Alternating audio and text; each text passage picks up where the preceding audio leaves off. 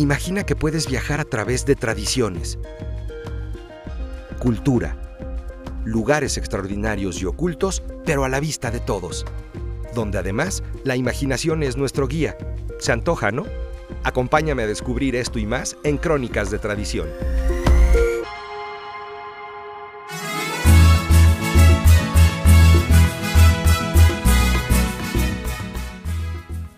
Bienvenidos a Crónicas de Tradición en este episodio que es ya el número 8 de nuestra primer temporada. Además, este episodio es muy especial porque cae justo en medio de nuestras fiestas patrias en México.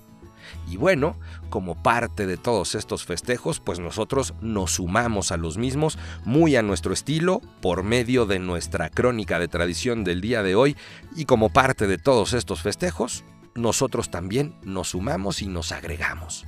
Para celebrar a nuestra manera, pues además de la tradición, la gastronomía, la algarabía y la alegría que envuelve a todas estas fiestas, no podemos olvidar que también como parte de todas estas tradiciones existen un montón de lugares dentro o alrededor de nuestra Ciudad de México y que siempre son recomendados para que sean visitados, ya sea por su riqueza cultural, histórica, por su belleza arquitectónica o también por su grandeza gastronómica.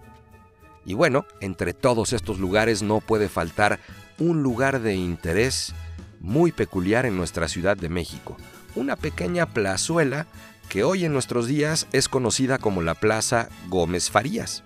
Esta afamada, pequeña, acogedora y bella plaza es conocida por ser un lugar con un gran valor histórico y cultural dentro de nuestra ciudad ya que alrededor de esta pequeña plaza pues podemos encontrar la iglesia de San Juan Evangelista, la antigua casa del abuelo de Octavio Paz y justo enfrente de la iglesia se encuentra el Instituto de Investigaciones Dr. José María Luis Mora.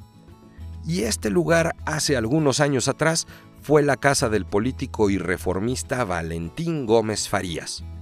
Y bueno, ese señor quién fue o qué hizo, pues bueno, este personaje, entre otras cosas, instrumentó una serie de acciones que fueron conocidas en nuestro país como la prerreforma, generando entonces que se le considere el padre del liberalismo mexicano. Nada más. Y por si fuera poco, durante el desarrollo de la Guerra de Independencia, don Valentín llegó a financiar a un batallón para combatir a los españoles. Y aquí entramos en un detalle muy importante para el desarrollo de la crónica de este episodio. Esta parte combativa de su personalidad de don Valentín Gómez Farías no se quedaba solamente ahí en financiar a un batallón, también mantenía de una forma muy abierta y directa un rechazo bastante grande a la iglesia.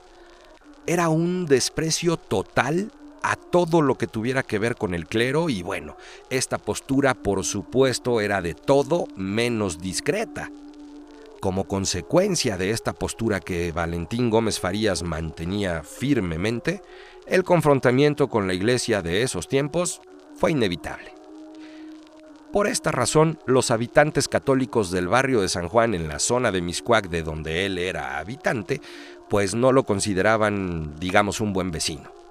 No estaban muy contentos que digamos de tener por vecino a alguien que expresaba de manera tan abierta y dura su desprecio por el clero.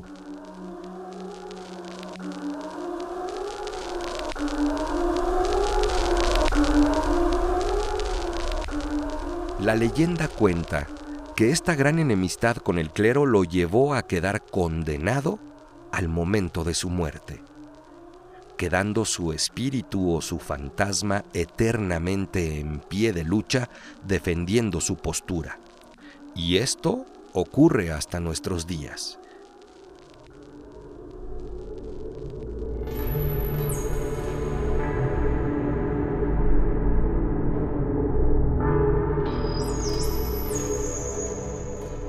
La tradición cuenta que la desaprobación de Valentín Gómez Farías era tan grande y profunda hacia el clero que sus propios vecinos lo consideraban todo un blasfemo.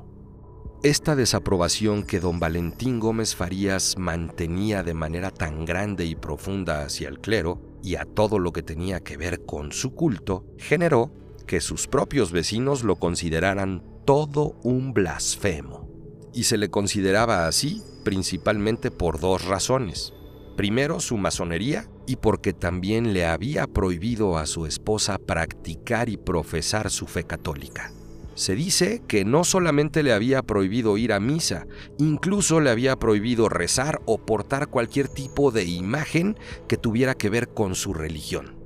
Este odio y desaprobación por todo aquello que tuviera que ver con la Iglesia Católica lo acompañó hasta el día de su muerte en el año de 1858.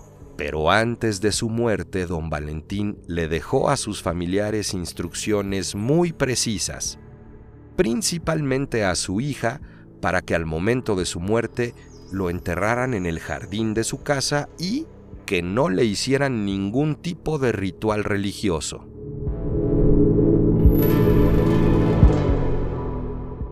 A pesar del desacuerdo de sus familiares, su hija hizo los arreglos correspondientes y cumplió lo solicitado por su padre. Y don Valentín Gómez Farías fue enterrado en su jardín. Cuando las autoridades de la iglesia se enteraron de la muerte de don Valentín, de inmediato fueron y le avisaron a la familia de Gómez Farías que no le iban a perdonar ese odio y rencor que don Valentín les mantuviera en vida. Y por si acaso, tampoco le iban a brindar ningún tipo de servicio funerario para su descanso eterno. Acusado de blasfemia, don Valentín fue condenado como maldito por las autoridades de la iglesia. Y con esta maldición y la muerte de don Valentín nace el fantasma de Miscuac.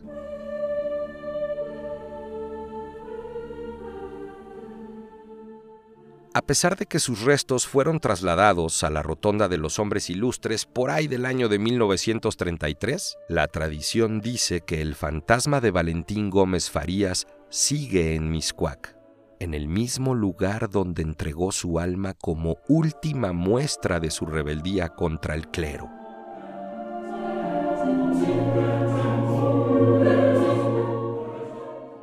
Por otro lado, la tradición también nos cuenta que en la rotonda de los hombres ilustres, todas las noches se puede escuchar la voz de una mujer rezando plegarias para que Valentín logre descansar en paz. Se dice que la voz de esta mujer es la esposa de Gómez Farías. Pero hasta la fecha estas plegarias no han funcionado, ya que el padre del liberalismo mexicano todavía vaga en su barrio de Miscuac, protegido de cualquier acción católica que vele por su alma. Se dice que no hay nada que pueda contra su voluntad ya que su legado masónico lo cuida por medio de una herencia de rituales desconocidos.